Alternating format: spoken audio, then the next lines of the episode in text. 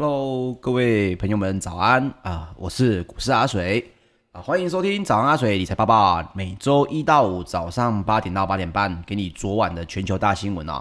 那也用最精华的早晨，让你快速吸收理财知识跟理财的新闻。好，我们再一起赶快来看一下昨天晚上全球的经济新闻有什么大的爆点哦。那么早上起床已经有看到这个美股表现的朋友们呢，应该已经有看到了。哇，美股好像很多类股都已经大涨了哦。那这是为什么呢？我们来了解一下。那么首先呢，就是美国的公债殖利率拉回这件事情哦，呃，促使投资人逢低去抢进所谓的科技股。那由飙涨将近百分之二十的这个特斯拉呢，带头走强啊。那么纳斯达克的指数就出现了四个月以来的最大单日涨幅啊。那么，费城半导体指数呢，更是大涨超过了六趴。这个美国的总统拜登啊，推动的这个一点九兆的美元，呃，美元的纾困法案呢，将于美东时间周三，也就是十号啊。昨天我们看到了新闻，好像写的是九号，可是今天写的是十号啊。上午九点的时候，也就是大概是台北时间周三的晚上啊，将由这个众议院去表决。等到众议院通过之后呢，这个法案就会由美国总统签署生效。这美国的参议院上周末其实就已经是五十票对四十九票的些微差距通过这一个一点九兆的美元纾困方案哦。那么目前该法案呢，就是在周二的时候送到众议院，但是今天晚上才会去所谓的再做一次表决哦。那么至于会不会过这件事情呢？我们来讲解一下这个观点哦。其实。拜登在这一个法案上面并不是没有做出让步啊，这个法案通过的版本并不是当初一开始呃所提出来的版本啊，当中已经对很多地方都有做让步了，包括了这个金额的部分有做缩减，还有限缩可以领这个纾困补助金的这个民众，他的哪一种哪一种种类的民众，他可以去领这个失业的补助金，或者是所谓的纾困金哦。那么已经通过了之后呢，大家认为说今天把这个法案再次送回到众议院的时候，应该是可以通过的。可是我个人认为，呃，当然目前看起来是应该是会通过。可是呢，呃，是不是如此的绝对？我认为大家还是要有一点点嗯想法啦。包括今天我会讲到的这个思维阶梯哦，惯性思维这件事情，其实都可以帮助你来判断这些讯息该怎么应用哦。那么道琼工业指数呢，三月九号上涨了百分之零点二啊，创二月二十四以来的收盘新高。那盘中最高点呢，三万两千一百五十点二二点，是历史的盘中新高哦。那么纳斯达克指数呢，刚刚有提到也大涨了百分之三点六九哦，收在一万三千零七十三点点八二点哦，也创了去年十一月四号以来的最大单日涨幅。那我们刚刚也提到，包括了标准普尔五百，则是上涨了百分之一点四二，费城半导体大涨了百分之六点一三哦。那么美国公债殖率它从十三个月的高点拉回呢？它的原因到底是什么？它的原因是因为逢低的买盘开始在涌现哦。包括路透社在报价的显示说，自一月底以来，美国十年期的公债殖率已经上升了有六十个基点，非常的多哦。那么纽约债市九号尾盘的时候，美国公债殖利率十年期的公债殖利率则是下跌了五个基点哦，来到了百分之一点五四哦。那这也是因为价格跟殖利率它本身换算的关系，就是反向的走势哦。那么先前呢，因为殖利率跳高而惨跌的科技类股呢，也应声强强弹，包括刚刚提到的特斯拉飙涨了十九点六四哦。呃，收在六百七十三点五八美元，这也是它二零二零年二月三号以来的最大单日涨幅哦。这个市值呢，也膨胀到了一千零六十一亿的美元，也是史上单日市值最大的增幅。那也不止如此，包括各位，我们来看到这个美股的一些领头领头羊哦，亚马逊、微软也都分别大涨了百分之三点七六跟百分之二点八一。也创下了五周以来的最大单日涨幅，那么也因此带动了近日呢啊走势非常惨淡的半导体类股也跟着强弹，包括 NVIDIA 大涨百分之八，台积电的 ADR 超微跟 Intel 也分别上扬了百分之二点一五、百分之六点一八跟百分之四点七一。哈，你看到这个涨幅其实都蛮多的，但是有没有来到前几周，包括前几天这个殖利率升高，所以大家对于这个美股抛售的这个呃跌幅呢，有没有回来呢？其实还没有啊。这个许多热门的科技类股，过去一个月因为殖利率上升的关系啊，跌幅已经有超过两位数了。那么因此，即使股价在昨天九号的时候强弹，苹果过去一个月哦，这总跌幅还是超过百分之十，特斯拉则是大跌了百分之二十哈。这是一个所谓的呃啊、你看的是波段还是短期啦？那美国的公债的标售会其实是这一次影响非常大的哦。包括美债的殖利率，它从从高档回落之后，它也连带着在欧洲也带动了这个我们前几天一直讲到的，一旦通膨问题发生的话，这些呃工业事业类股啊，这些有可能会反而下跌的。那也因为这个高档回落的短线的讯息呢，也稍微带动了这些股票呢稍微有点反弹哦。那泛欧的指数也是普遍的收高。周二泛欧的指数呢，包括 STOXX 六百呢。扬升了有百分之零点七六哦，收在四百二十点四一点。那么矿业股呢，则是表现相对的逊色了一点。那包括了美国的 FTSE 一百指数以原物料类股居多，在欧洲三大指数中呢，涨幅最小哦。那英国的 FTSE 一百指数扬升的只有百分之零点一七。那德国的 DX 指数则是升升扬了，这个扬升的有百分之零点四。连续两天都有创历史的收盘新高哦。那么法国的 CAC 指数也扬升了有百分之零点三七哦。我们刚刚有提到这件事情，其实是从什么地方开始发酵的呢？这我们要讲到二月二十五号那一天哦。这个美国七年期的公债标售会哦，当时可以说买气非常的低迷哦。也因为标售会买气非常的低迷，所以大家基本上就。没有去承接的情况下，我们提过，当价格公债的价格下降，那么殖利率换算回来它就会上升。所以二月二十五号那一天的美国七年期的公债殖利率标售会买气如此低迷，殖利率它就飙升了。那么股债的震荡就会非常的激烈哦，因为包括股市也因此有所抛售潮。那么九号呢，美国在拍卖三年期的公债的时候，这个时候市场当然就非常高度的关注啦。你七年期的公债买气低迷，那短线的这个稍微短期的三年期的呢？哦，结果象征买气的所谓的认购比例哦，就是所谓的这个认购的比例达到了二点六八九倍哦。这个数字呢，大家可能没有印象，我们可以说它是创了二零一八年六月以来的新高哦。那市场也因此松了口气。十年期公债殖利率下挫，哦那尾盘就降到了百分之一点五四二哦，殖利率回扬哦，回档了。那么类债券股的欧洲公用事业类股也就稍微可以喘口气，上涨了百分之一点五。那么与此同时呢，原物呃原油类股也是上升的，包括 BP 啊、壳牌啊也都是上涨的哦。好。市场观察在周二有报道说，瑞银呢，我们来讲一下电动车这件事情哦。瑞银它其实有预估一件事情，就是包括了在三月二号，它把福斯福斯汽车的目标价至两百欧元调高到了三百欧元。这是为什么呢？因为呢，瑞银他说他认为福斯汽车是全球汽车制造领域的一个最佳电动车的转型故事哈。我们现在大家也都知道。电动车的制造成本，现在为止还是稍微比一般汽车来的高一点。那么，电动车它平均的营业利益这个利润呢？二零二零年大概以来呢，卖一台电动车对他来说赚赚多少钱呢？给各位猜一下，其实只有赚百分之一啊。所以，包括了瑞银当时候在看电动车的这个事情呢，可能当时候。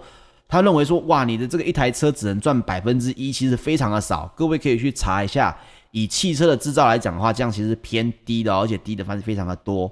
那么，但是他们认为说呢，为什么他会调高这个福斯的目标股价？就是因为他们认为二零二零年的这个百分之一呢，将来有望升到百分之七哈。那包括华尔街日报在周二也报道说。电池其实是占大多数电动车成本的绝绝大部分哦，包括有百呃大概百分之三十到百分之四十左右，也就是说一台车的成本都来自于这个电池。那么电池这件事情又要讲到谁呢？讲到锂矿啊。所以各位有没有在做锂矿的这个公司呢？有啊、包括这个锂矿商呢，有在美国挂牌的这个 ADR 叫做 PLL 点 US 哦，周二也大涨了百分之二十一点七一哦，收六十八点一八美元哦。那么今年以来呢，从今年的年初以来，已经飙涨了百分之一百五十六哦。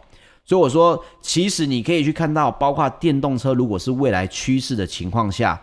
你可以发现到非常多相关的这种基础建设的，我们说电池啦、锂矿啦，这种都是有可能会因此受益的哦。大家在投资的时候也是可以多看几眼。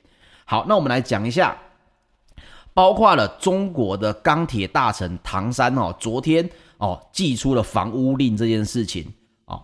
那这件事情其实新闻大家可能还没有什么印象，但是这件事情其实在当地非常的大哦。因为你房屋令一出，那你的钢铁铁砂矿有可能开采的成本就会变得非常的高，甚至有可能要暂时停工哦。那么大连的铁砂矿呢，铁矿砂的期货呢，它的价格在昨天也就暴跌了百分之十，吃下了跌停哦。那另外美元的走强也同时伤害了金属的价格，包括了这个美英国挂牌的力拓集团啊，或者是这个。和必拓啊，BHP，其实他们昨天都是跌幅蛮深的哦，有跌到百分之二点四到百分之四点四之间，所以也压抑了这个 FTSE 一百的表现呐、啊。那么投资人呢也非常密切的关注欧洲央行 ECB 本周稍晚的会议哈、哦，去了解决策者是否要加码购债来安抚市场。那么欧盟的统计局也公布说，去年第四季欧元区的经济萎缩有达到百分之零点七哈。那这个减幅呢，其实有稍微高于速报值的这个萎缩零点六，也就是说，呃，经济萎缩的实际值比所谓的速报值还要再多出百分之零点一，这是整个欧元区的经济萎缩率哦。所以这件事情其实还是有埋下一些小小的伏笔啦。那我们来关心一下石油哦，纽约商业交易所呢，四月原油期货三月九号收盘下跌了一点零四美元。或者我们来说，百分之一点六，来到了每桶六十四点零一美元哦。那这是因为炼油厂关闭，预期将令这个美国的原库原油库存增加的影响，包括了欧洲 ICE 的期货交易所，那个布兰特原油呢，也下跌了百分之一点一。那么这其实在这个普莱斯期货集团分析师也有去讲这件事情，他说预期美国原油库存将会再次增加，因为炼油厂还是属于关闭的情况哦。那么我们来关心一下金属哦。伦敦金属交易所三个月基本金属期货三月九号多数下跌，这是因为中国大陆制定了比较温和的经济增长目标，并且可能限减缩这个信贷的扩张哦，所以也冲击了金属需求的影响。包括铜的期货下跌了百分之二点一，那大部分都是下跌的，只有锡是稍微上涨了百分之二点一哦。那我们刚好提到，中国河北唐山市到三月七号的时候就会启动这个重污染天气二级应急响应哦。那包括停产啊、限产啊这些部分都已经有开始在做了哈。昨天三月九号呢，已经有部分的钢铁厂来表示说，他们运输已经受到了严格的管控，哦，但是他们也提到了啊，有些生产还没有受到影响。可以看到运输先受影响，那生产有些人有，有些人暂时还没有哦。那么环保的影响也加重，令铁矿石的需求前景略显悲观哦。那么中国大陆将于二零二一年的经济增长目标呢，设为百分之六以上。来，各位六以上，你们可能大家对这个数字会觉得这算高还是低？其实市场原本对于中国大陆二零二一年的经济成长目标是预期在百分之七到百分之九，啊，那现在只设为百分之六的话，很多的成长类股也会因此受到影响了。那目前第一个受到影响的就是钢铁的需求，因为你经济成长不多，钢铁的这些工业的应用上面变少的话，也有可能会变成了。呃，造成的钢铁啊，甚至是营造营建类股啊，也都会受伤害哦。所以呢，呃，大陆今年的粗钢产量呢，只有增加了少幅度的百分之一点九哦。好，那我们来关心一下黄金。纽约商品期货交易所呢，四月黄金期货在昨天三月九号收盘上涨了三十八点九美元，或者我们说百分之二点三哦，来到了每盎司一千七百一十六美元哦。那这也是因为我们刚刚一直提到了美元跟美债的殖利率双双下滑，所以让金价有稍微有一点支撑。那么包括了这个大宗商品研究机构 CPM 集团的研究副总呢，沙凡特也表示说。美国公债殖利率的上扬是金价近期下跌的主因，但他认为呢，投资人无需过分担忧美国公债名目殖利率的上涨啊，因为他认为真正影响金价的应该是实质殖利率，而实质的殖利率在可预见的未来都会维持在负值的水平。好，那么阿水来讲一下这个我的看法，其实我的看法一直很延续我之前所说的哦。这个黄金要上涨，其实还是在于所谓很大的避险的这件事情。所以，当这个全球的经济越稳定，包括不管是成长，或者是呃，你不是这种非可预见型的忽然性的这种下下跌，比如说像去年的疫情出现，这是大家不可以预见的嘛。所以这个时候金价就会非常的在这个大家的避险的目标里面，因为黄金一直是。有钱人的资产一个非常好的一个避险部位哦，所以你说殖利率有没有影响？有，但是你可以看到，在小盘这基本上只有一千七百美元左右附近哦，来到两千美元还是有一个很大很大的这个空间。所以我也认为说，将来如果在股市如果又做修正的时候，黄金的走势才有可能上扬。但是如果股票呢，这些资金它的流动还是处于在股市啊。这里在活动的话，可能黄金的走势并不会太过的强哦。好，最后我们来关心一下这个黄小玉哦，芝加哥的期货交易所小麦跟黄豆的期货三月九号上涨，玉米则是下跌哈。那大家有一个数据可以稍微观察一下，中国的海关的数据表示呢，二零二零年的全年，中国大陆的黄豆进口量年增了有十三点三哦。创下了一亿的一亿吨的关卡，而且这是历史的新高纪录啊！那么这些大家可以关心一下相关的散装货运船哦，散装的哦，不是货柜货运船哦。这个如果持续上涨的话，这些运输还是会有相当的受益哦。好，我们昨天的新闻讲完了，我们来知识加油站一下。来，我们今天的标题讲到的是惯性思维。各位，你听到惯性思维，第一件事情想到的是什么？在很多书里面呢，把惯性思维它列为这是一种谬误。什么叫惯性思维？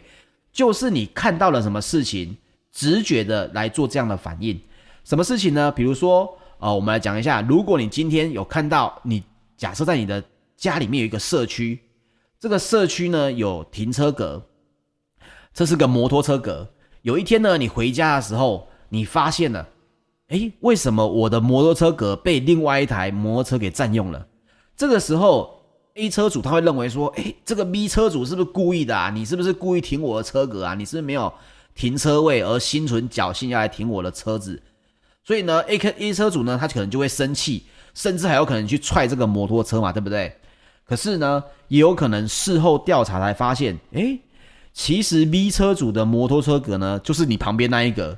只是因为灯线，呃，光线很昏暗，灯很暗，他没有看清楚而误停。当然啦，B 车主他确实是误停，这个行为也是值得被检讨。可是 A 车主他的思考的阶梯呢，他的产生气愤的原因是什么？是因为他觉得你是故意的，你今天就是觉得要占我的便宜，所以就会有所谓的冲动行为啊。那么我们在讲到这个惯性思维这件事情的时候呢，其实它是一个人的天性。因为我们人在下很多决定，如果每件事情它都要反惯性的话，就是这件事情你要都要很慢的才能下决定的话，第一，在我们的这种人的进步当中，太慢去做出这个所谓的反应的人，有可能就是被天择给淘汰掉了。比如说，我们看到了呃草丛在动，我们直觉就会觉得说这里面是不是有什么东西要冲出来？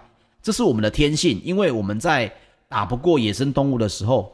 很有可能草丛在动，出现的就是会危及你生命的东西。这个时候，你还要去做非惯性思维，想一想，草丛在动，搞不好有很多原因呐、搞不好只是因为风吹，搞不好只是因为老鼠。哇，你想到这里的时候，你已经被冲出来的老虎给吃掉了哈。所以惯性思维其实是人不可避免的。那么包括了这个管理学的始祖呢，就是个阿基里斯，他其实就认为说，行动科学是我们人非常需要去做研究跟改变的。这个行动科学呢，就是这初衷就是希望能够解决这个实际的问题。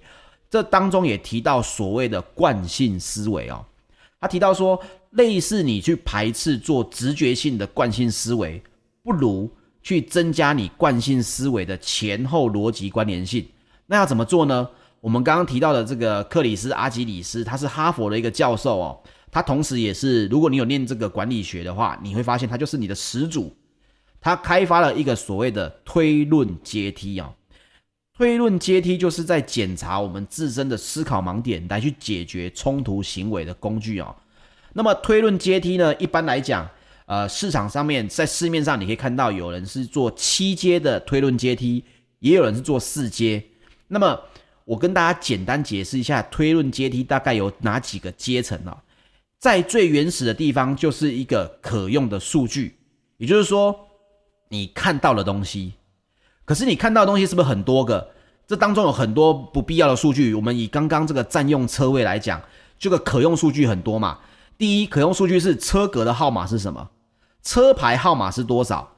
车子的颜色是什么？这台车的型号是什么？太多太多，对不对？可是什么东西跟你现在想过滤的资讯是有关的？车的颜色会有关吗？哦，这台车是绿色的，看起来好土哦。这个绿色的车就是会占用别人的车格。不是吗？所以车子的颜色它就不是你所需要的选择的数据。那么选择数据之后，就包括说这台车子还有你的解释是什么，就来到了第三阶。你的解释是认为，诶，这你看到这些资讯是我的车格被占用了。好，再往上一阶就是你的假设是什么？我的假设就是这台车的主人是故意想要占我的便宜。此时你就得到了结论了。好。结论出现之后，各位最重要的地方来了，你的信念是什么？这个信念就是你从小到大被培养出来的价值观。你认为，呃，人不可以被占便宜。你认为人被占便宜了，我们的长辈教导我们，我们要反击回去，所以你就会产生最后一步，叫做行动。OK，我们来 review 一下刚刚所有的这个阶层哦，从一堆的可用数据当中选择了你要的数据。产生了你的解释，你的解释会做出了假设，解假设就会有结论，结论之后呢，会跟你的价值观去做所谓的这个评论，之后你的价值观跟你的结论就会支持你的行动啊。那这件事情其实我们把它简化成四个事情：观察，还有推论，最后信念、价值观，最后就是行动啊。我们可以这样理解。那么各位，我们要怎么样来去避免这样的事情呢？哦，我们要把这个思维必须是像楼梯一样一步一步往上爬，最终就会让我们来来到这个上最上方的这个行动。好，那一般人这个思维的阶梯、推论的阶梯是出在什么地方呢？跳跃式的思考，比如说我们会看到了一个资讯之后，我们习惯性就跳到了 conclusion，就跳到了结论。所以这台车的主人就是想占我便宜啊，他并没有去做所谓的这个，诶，我可以去管理室问一下，这个车牌号码是谁的呢？他的摩托车格是外来的还是我们自己的呢？如果你先询问的话，你问了管理员，你问了管理室，是不是有可能对你的这个价值观，他的结论就不会如此的有所冲突了？所以我们也可以解释成，诶，对方没有车位，所以在乱停嘛。而且各位很重要一件事情哦，我们很多人所谓的拉不下面子，就是因为你的结论下得太快。在结论以前的推论阶梯，都是可以接受大家的评论的。比如说我看到了数据，呃，这个数据我认为是有用的，别人认为没有用的。在这个时候，因为跟你的价值观并没有冲突，对吧？车子是绿色还是蓝色，你并没有任何的喜好。所以，当别人有人跟你说，我觉得它不是绿色，它应该是什么墨绿色，这种事情我们通常不太会去争论嘛。所以，记得在下结论之前，你的很多行为最好是一步一步来的。我们来举个更简单的例子哈，各位，假设你今天老板跟你说，诶，某某某，你去做一个产品简报，那老板跟你说，这个简报就是要精美，你要讲给老板听的。好，这个时候你光凭着这些片面的资讯去下决定，你就会拼闷着头去做什么？去做 PowerPoint 嘛？那你就决定要收集很多资料嘛，对不对？可是你有没有去问这件事情？来，这个推论当中有没有变数？诶，这个会议你有几分钟可以做产品的简报？假设只有十分钟呢？那么到底你你的老板就是你领头的上司？他希望的是你在会议当中说服的人是谁？是大老板还是客户？你是希望增加的是产品的预算、研发的预算，还是希望客户买单？所以你要注意的是，到底你所要需求的这个 conclusion 结论，它前面带来的这个推论阶梯的变数有哪一些？你必须去了解这些变数哦，才去做最后的结论，而不是听到老板说。哎，好，我要做简报，我要上台了，我要红了。老板觉得我很棒，那你可能做出来的简报，老板在下面就一直在摇头啊。这是因为推论阶梯在结论的部分前端有太多的变数，我们习惯性在这么快的环境里面快速的接受任务，对吧？你我们都常常在讲，老板如果今天叫我做个简报，我还在问他说，那我有几分钟？哎，那我这个呃是报告给谁听？老板一定会觉得你怎样？也觉得你是不是不想做？你是不是一堆理由？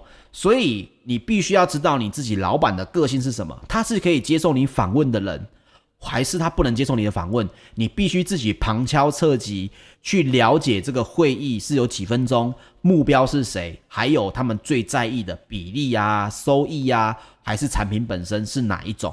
你必须要先了解，才有可能去做出所谓最好的这个推论哦。所以包括了我们做事情，为什么？包括你看到，如果你是老板，你会发现很多底下的员工呢，他常常在做所谓的无用功，做了老半天，然后你会说这根本就不是我要的。诶，这有可能是你底下的职员他的推论阶梯，他本身习惯性这种所谓的捷思化的这种呃推论。就是听到什么直接下了这个结论哦，所以记得把这个推论阶梯导进你的团队，还有你自己的投资，还有包括你自己的生涯，其实是非常重要的。有几个重点我分享给大家哈。第一，你在下结论之前，对于你的关键资讯，我们刚刚讲的最一开始是去收集资讯，这个关键资讯是可以开会讨论的。我们要收集哪些东西，这才是第一步，而不是。我们该怎么把简报做得很漂亮哦？所以关键资讯这是第一步。第二，关键资讯的解读跟这件事情相关的人，他们的看法有没有一致？这是你的 coworker，这是你的老板，还是你的客户有没有一致？最后，质疑，先质疑自己的结论，自己的结论有没有另外一种可能，是因为当中某一种变数而造成的不同？啊最后面下了结论之后，只要你的团队的最终目标相同，信念也相同，那么你在做这件事情上面就不会有太大的问题。你会发现，诶，原来团队合作是这么的愉快哦。包括大家可能在去年可能有看到一个叫做什么超危险驾驶，呃，罗素克洛演的这部电影嘛。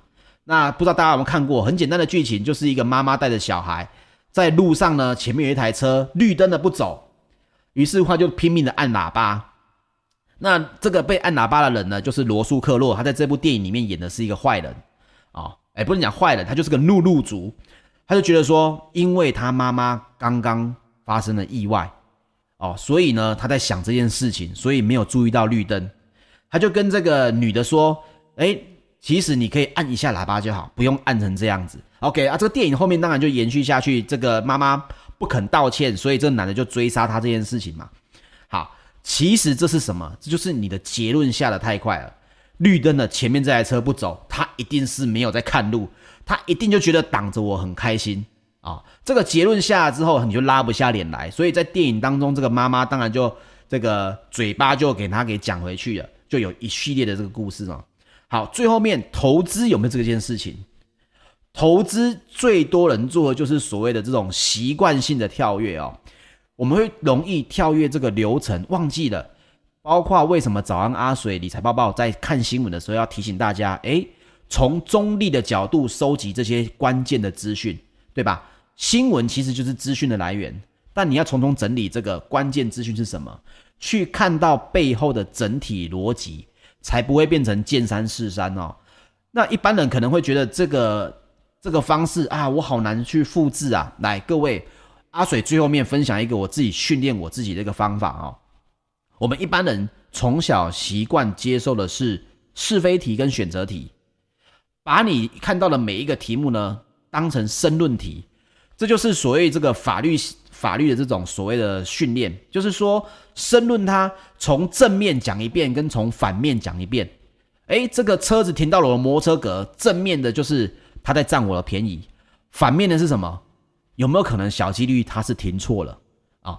把这个训练带到你的生活当中，这个推论阶梯就会把这个几个流程给内化。那另外，你再增加你日常涉猎的知识广度，你会发现，诶，之后你在做惯性思维的时候，因为你的推论阶梯已经被你磨练得非常的熟悉了，你会发现你的结论非常的这个结论会非常的中立，而且也会是别人非常容易接受的观点哦。大家会觉得说，哇，你对这件事情是不是有深入的研究过？其实并没有嘛，你只是内化了这个推论阶梯的每一个可靠性。及当中的逻辑性嘛。好，那这个话题其实有点深哦，大家可以重复多看几遍，思考一下我们日常生活中怎么样去进化我们的推论阶梯啊。OK，我是股市阿水，我们今天的这个早安阿水理财报报就到这边，我们明天见，拜拜。